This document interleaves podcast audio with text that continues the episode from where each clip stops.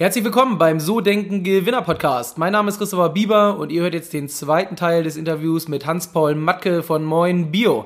Bevor es losgeht, eine Kleinigkeit in eigener Sache. Ihr kriegt es mit, War of Talents, jeder sucht gute Leute. Wir suchen auch zum Jahresende noch Verstärkung für unser Team und diesmal auch gerne aus dem Quereinstieg. Das heißt, du musst nichts mitbringen. Alles, was du brauchst, ist, dass du Lust hast auf Menschen, dass du ja, Bock hast auf Beratung, dass du einfach auch Bock hast, in einem jungen Team zu arbeiten und dich weiterzuentwickeln. Und ähm, alles Fachliche, die komplette Ausbildung, das wird alles von uns übernommen.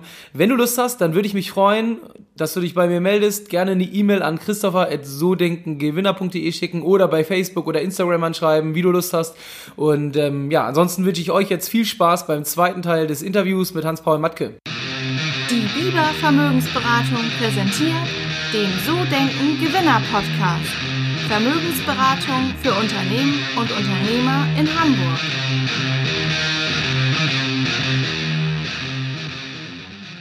Ja, ich finde, ähm, wir kommen auch gleich nochmal so zu dir als Person zurück, aber das ist gerade so interessant, weil ich stelle ja selber fest, es gibt so eine und so eine Qualität, obwohl ja. es von außen, es gibt manchmal auch, ich bin auch so ein, ja, so ein Mensch, der ist, also ich hole jedes Wochenende meine Brötchen, ich, zwar auch nur am Wochenende, aber dann muss es auch vernünftige Qualität sein. Ja. Und manchmal sieht so ein Brötchen von außen qualitativ hochwertig aus, aber wenn man reinbeißt, ist das ein Unterschied wie. Tag und Nacht. Und ich glaube, das meinst du auch, dass das Produkt an sich man merkt schon, ob da jemand sich Gedanken gemacht hat, ob das gut ist oder nicht. Und ich finde, das beste Beispiel ist immer in den Staaten. Ich ähm, bin öfter schon in Amerika ja. gewesen und das Brot von außen sieht noch okay aus, aber man kann es nicht essen. Ja, also, essen, ja. Und das frage ich mich auch immer, wie kann das sein? Am Ende ist das Wasser, es ist Mehl, aber es muss ja doch noch irgendwie im Herstellungsprozess einen Unterschied geben. Naja, wir sagen immer, die eigentliche Qualität des Essens, wenn wir, mhm. wenn wir Backwaren herstellen, ist, dass die Sachen beseelt sind. Mhm.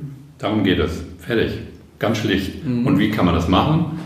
Das kann man nur machen, indem, man, indem derjenige, der es macht, im Grunde genommen in einer Beziehung zu dem ja. bleibt, was er macht.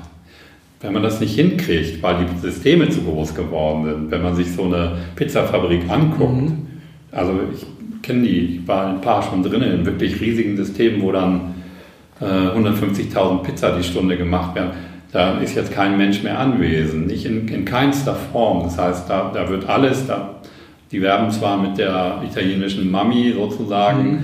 die eine Tomatensauce rührt, aber die Wirklichkeit ist natürlich, dass da gar keine, da, da, da kriegt man keine Tomatensauce mehr ja. zu sehen, in der, in, weil alles durch Röhren geht. Und, mhm. und ich sage mal, die Systematik könnte auch, äh, ist auch gut für eine, für eine Radkappe. Mhm. Also ja. so, eine, so eine Pizza aus der Tiefkühltruhe in der Regel mhm. könnte auch eine Radkappe sein. Ganz egal, die Systematik ist die mhm. gleiche. Ne?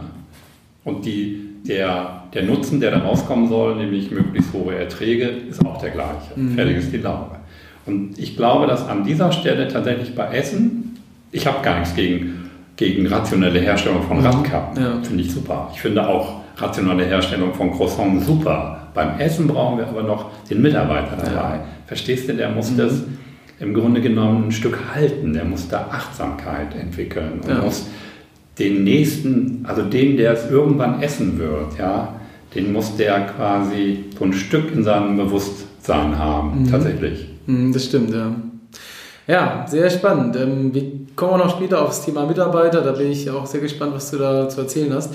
Ähm, ich würde dich gerne mal fragen. Ich erlebe dich so als sehr positiv, sehr motiviert, sehr, sehr gut drauf. Aber bei dir wird es ja auch mal mit Sicherheit auch in den letzten Jahren immer mal wieder Tage geben, wo du nicht so gut drauf bist. Was machst du in so einem Moment? Wie holst du dich da raus? Weil du hast ja hier über 60 Mitarbeiter, die ja auch wahrscheinlich gucken und darauf achten, wie du, wie du unterwegs bist. Und wenn man dann als Chef nicht so gut ist, merkt man das ja auch ähm, als Mitarbeiter, wenn der Chef nicht so gut drauf ist. Was machst du, um dich da rauszuholen? Hast du da irgendwelche Methoden, Techniken? Naja, ich glaube, dass sozusagen das Leben vielfältig ist und auch, mhm. ich bin auch ein, ähm, ich sage immer, wir müssen nicht immer voll gut drauf sein. Mhm. Ich finde, wir können tatsächlich auch in Krisenzeiten anwesend sein und auch das äh, kann wahrgenommen werden. Ich glaube nicht, dass wir uns immer nur in diese positive Welt quasi, also äh, in dieser positiven Welt darstellen mhm. können. Nein, nein, nein, nein. Das glaube ich nicht. Ich glaube, äh, Krisen gehören zum Leben unbedingt und, äh, und genauso wie Fehler und alles das.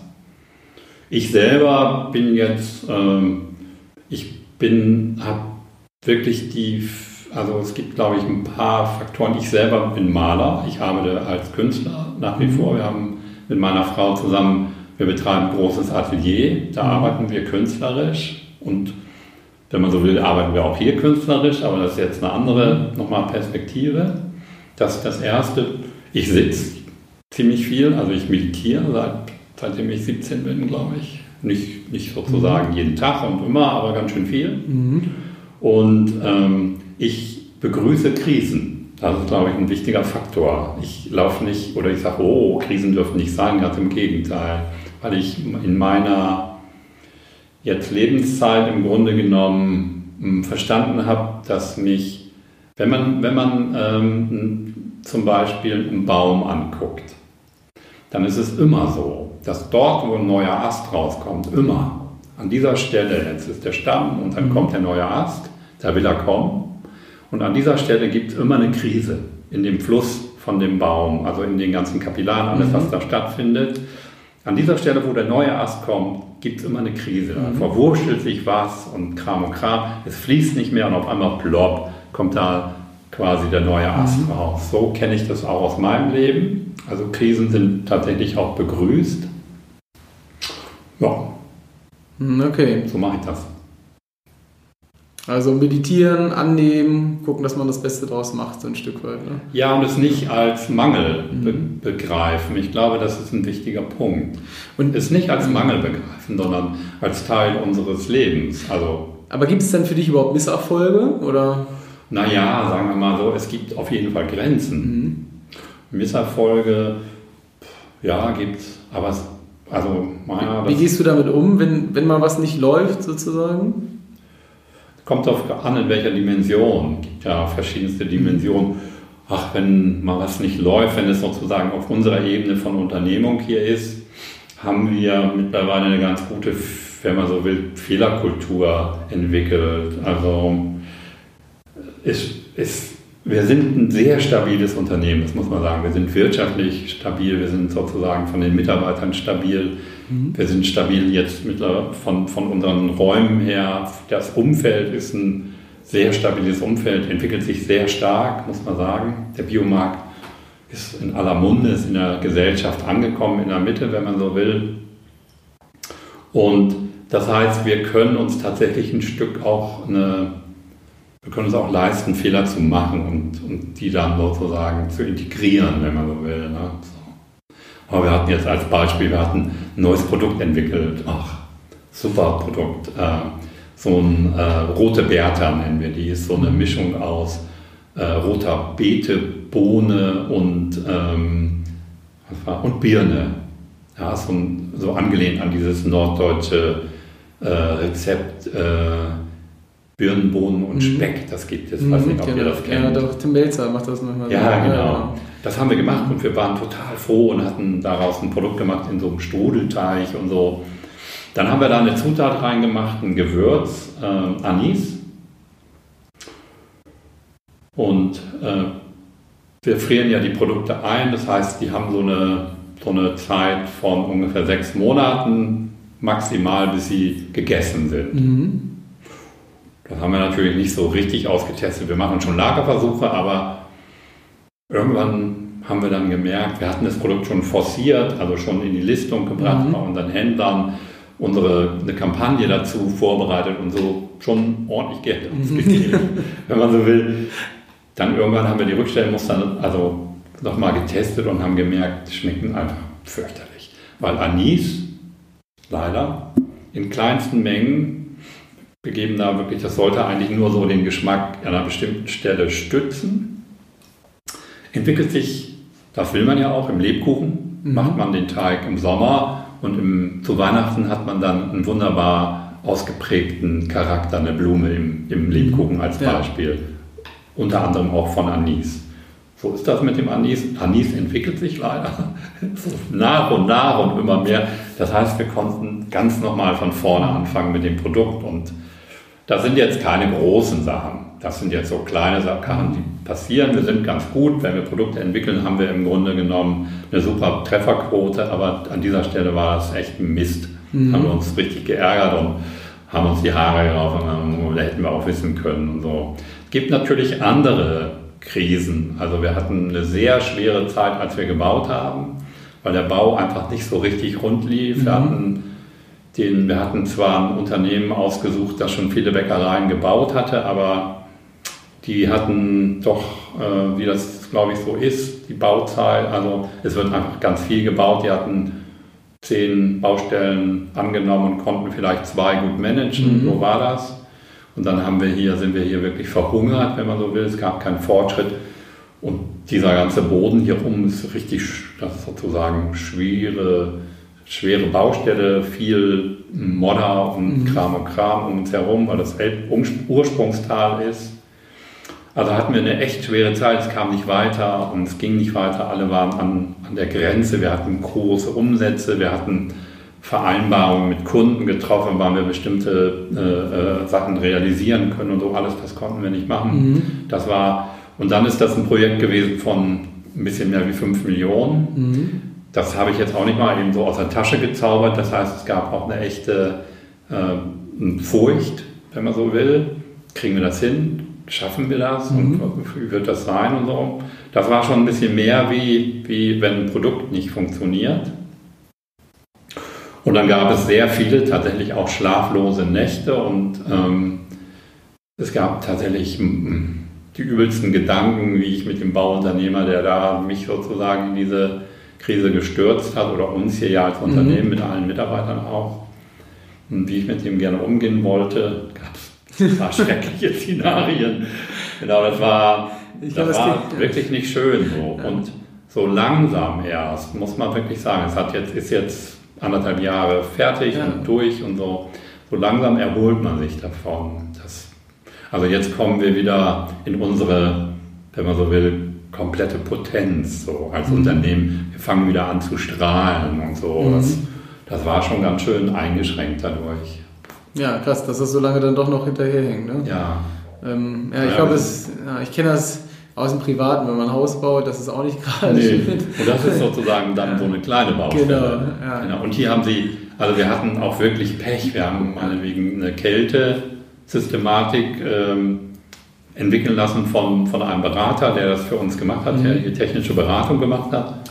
Der kriegte dann äh, mitten im Vergabeprozess, also Kälte ist sozusagen die nächste große Investition hier gewesen. Wir haben quasi jetzt eine, eine Kälteanlage, die äh, CO2-frei arbeitet und die ganz viel recycelt und so weiter und so weiter, weil wir ein, ein ökologisches Unternehmen sind.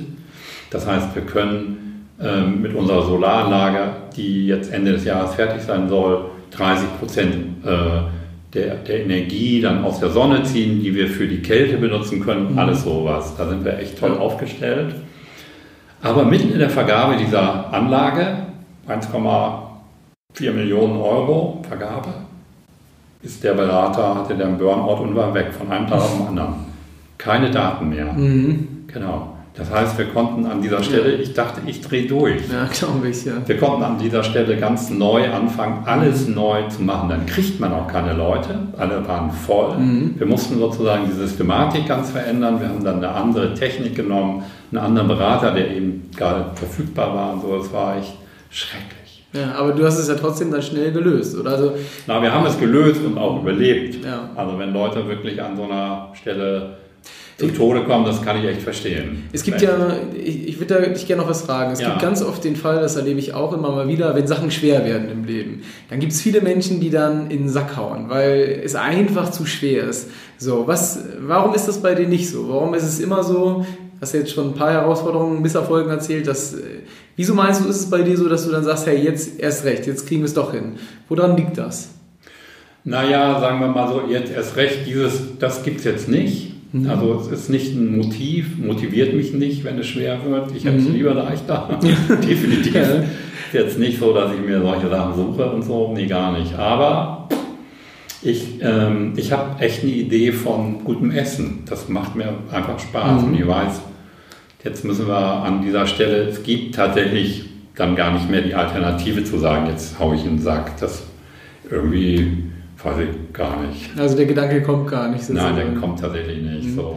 War das früher am Anfang deiner Selbstständigkeit so, dass das manchmal Gedanken waren, die nee. du hattest? Nee. Also immer war immer klar. Ich bin, genau, an dieser Stelle, ich bin zwar echt sprunghaft und alles Mögliche mhm. von meiner Persönlichkeit her, aber es gibt so Sachen, die, die, die sind ganz straight, da bleibe ich auch dabei, die gehen nicht weg, mhm. die höre ich nicht auf. Ja.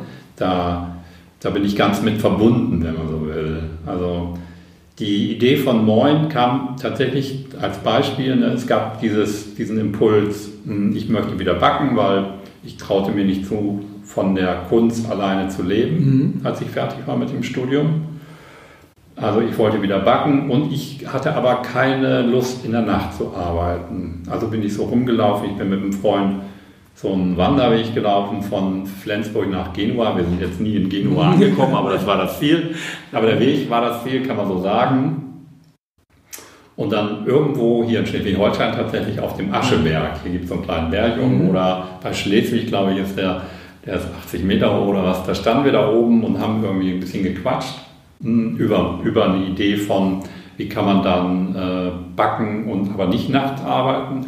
Dann wurde so langsam klar, jawohl, das kann mit Tiefkühlung gehen. Das war ein wichtiger Impuls.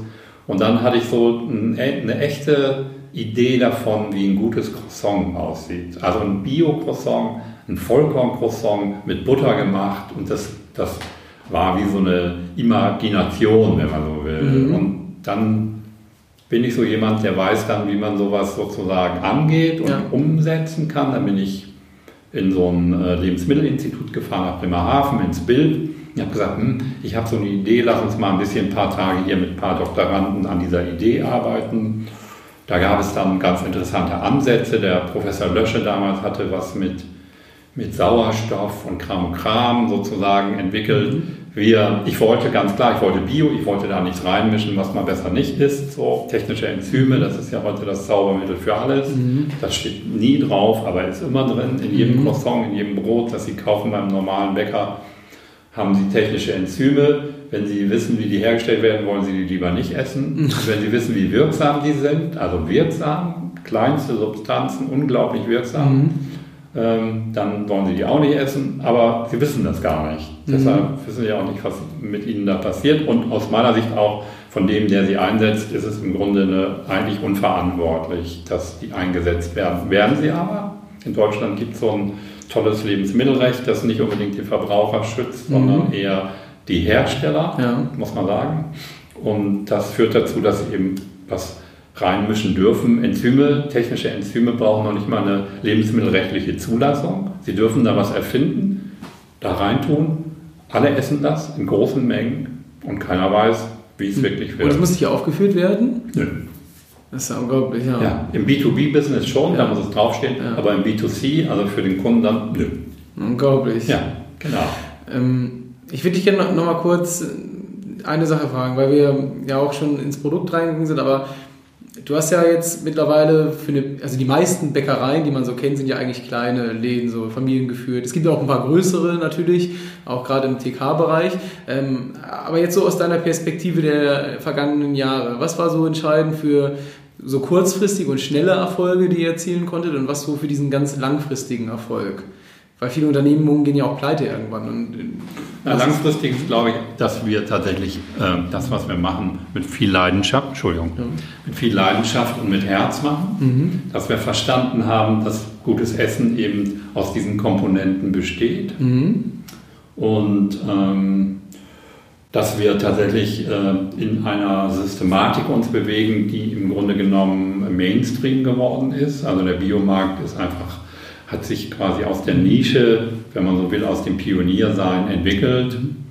Die Leute fangen an, wirklich äh, den Unterschied zu festzustellen, wenn was äh, gut oder schlecht ist, wenn was mhm. äh, die fangen an, sich um ihre Gesundheit zu kümmern, zum einen und tatsächlich sie fangen auch an, sich um die Gesundheit der Erde zu kümmern. Das ist ja jetzt mhm. mit dieser Greta, Greta da mhm. quasi wirklich ja. auch ins Bewusstsein der Menschen zu kommen gekommen.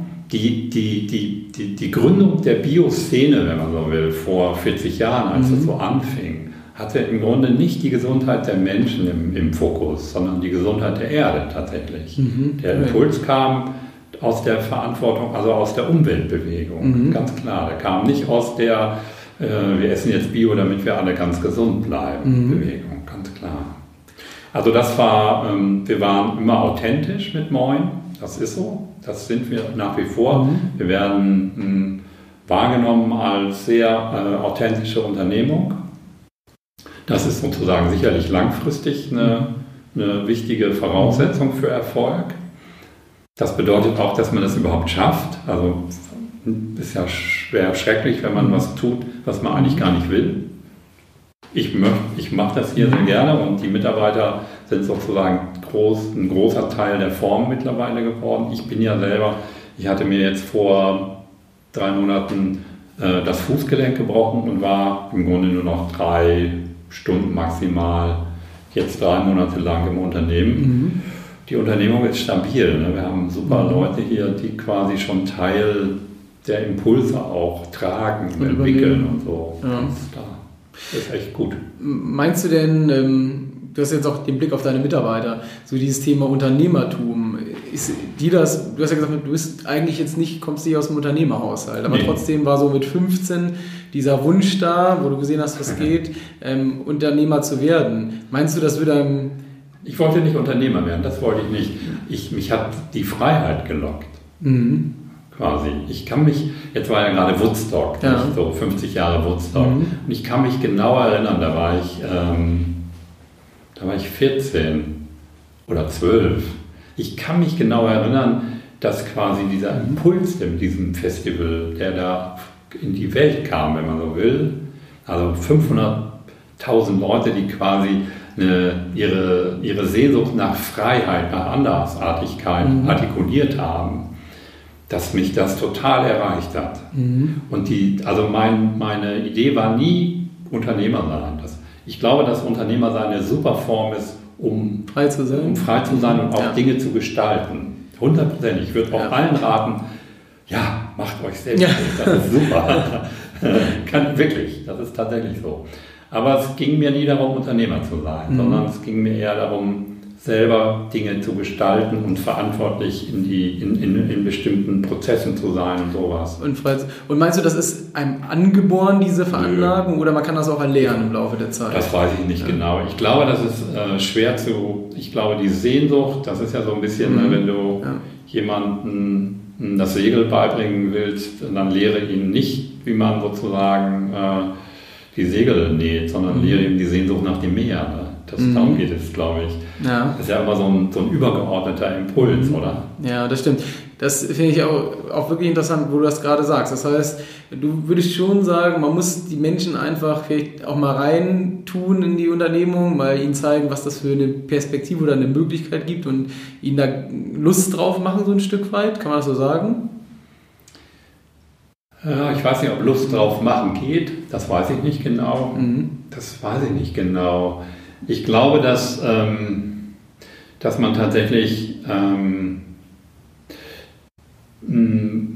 dass man diesen, ich glaube, dass der Freiheitsimpuls, das mhm. ist jetzt meine persönliche Überzeugung, im Grunde genommen ein großer menschlicher Impuls ist. Ich glaube, dass der nicht sehr ausgeprägt ist, gerade in so Ländern wie, wie Deutschland. Ich finde, dass er hier ziemlich zusammengepresst ist. In mhm. Amerika ist das eine andere Geschichte, mhm. also mit größeren Auswüchsen, sagen wir mal ja. so. Mittlerweile ist es ja so, aber ich habe auch ein halbes Jahr in Amerika gelebt. Ich, wow, ich fand das irgendwie voll cool dort, mhm. weil es so open war. Ja. So, Im Gegensatz zu dem europäischen, wo alles so klein und klein und auch nicht funktionierend und so war oder nicht machbar. Also in Amerika ist es ja, kannst du, ich war da, ich war ich glaube, ich war immer, ich müsste so 20 gewesen sein. Ich habe so mein Handwerkszeug in, in, meinem Rucksack gehabt, so was man so braucht, um gute Torten zu machen. Ich war ein Konditor. Und dann habe ich das gemacht mit Freunden auf Partys und so, so Peace-Torten und sowas gemacht. Mhm. Dann kamen Leute zu mir und sagten, komm, lass uns zusammen was machen hier. Ja. Wir gründen eine kleine, wir machen eine Käsetortefabrik auf und so. Das, und das war möglich. Also es war tatsächlich möglich. Ich wollte es damals noch nicht und bin dann weitergezogen, mhm. aber sowas war in Amerika, in Deutschland war das damals noch überhaupt nicht. Mhm. Ich würde immer sagen, jawohl, Unternehmer tun mit der Idee, mit dem Impuls von Freiheit, Mhm. Also Gestaltungsmöglichkeit, also in diesem Sinne, der, was mhm. da steht, was der Joseph Beuys ge mhm. gesagt hat, jeder Mensch ist ein Künstler, bedeutet ja nicht, dass jeder malen kann mhm. oder so, oder eine Skulptur machen kann, sondern jeder kann sein Leben gestalten. Und in diesem Sinne, glaube ich, ist ein Unternehmer seine große eine echte Verheißung. Also ich liebe das, muss ich jetzt sagen. Ja, ich kann das sehr gut nachvollziehen. Ich bin ja Selbstunternehmer. Ja. Das ist auch der Grund dafür, dieses Freiheitsthema. Das ist bei mir klar. genau der gleiche Impuls. Mhm. Wo du das jetzt sagst, hört mir das auch äh, auf, dass das, glaube ich, bei vielen ein Thema auch. ist. Weil ich habe hab das oft in, und da achte ich auch drauf, wenn ich Bewerbergespräche habe, ähm, wenn wir mal so über Team und Mitarbeiter reden.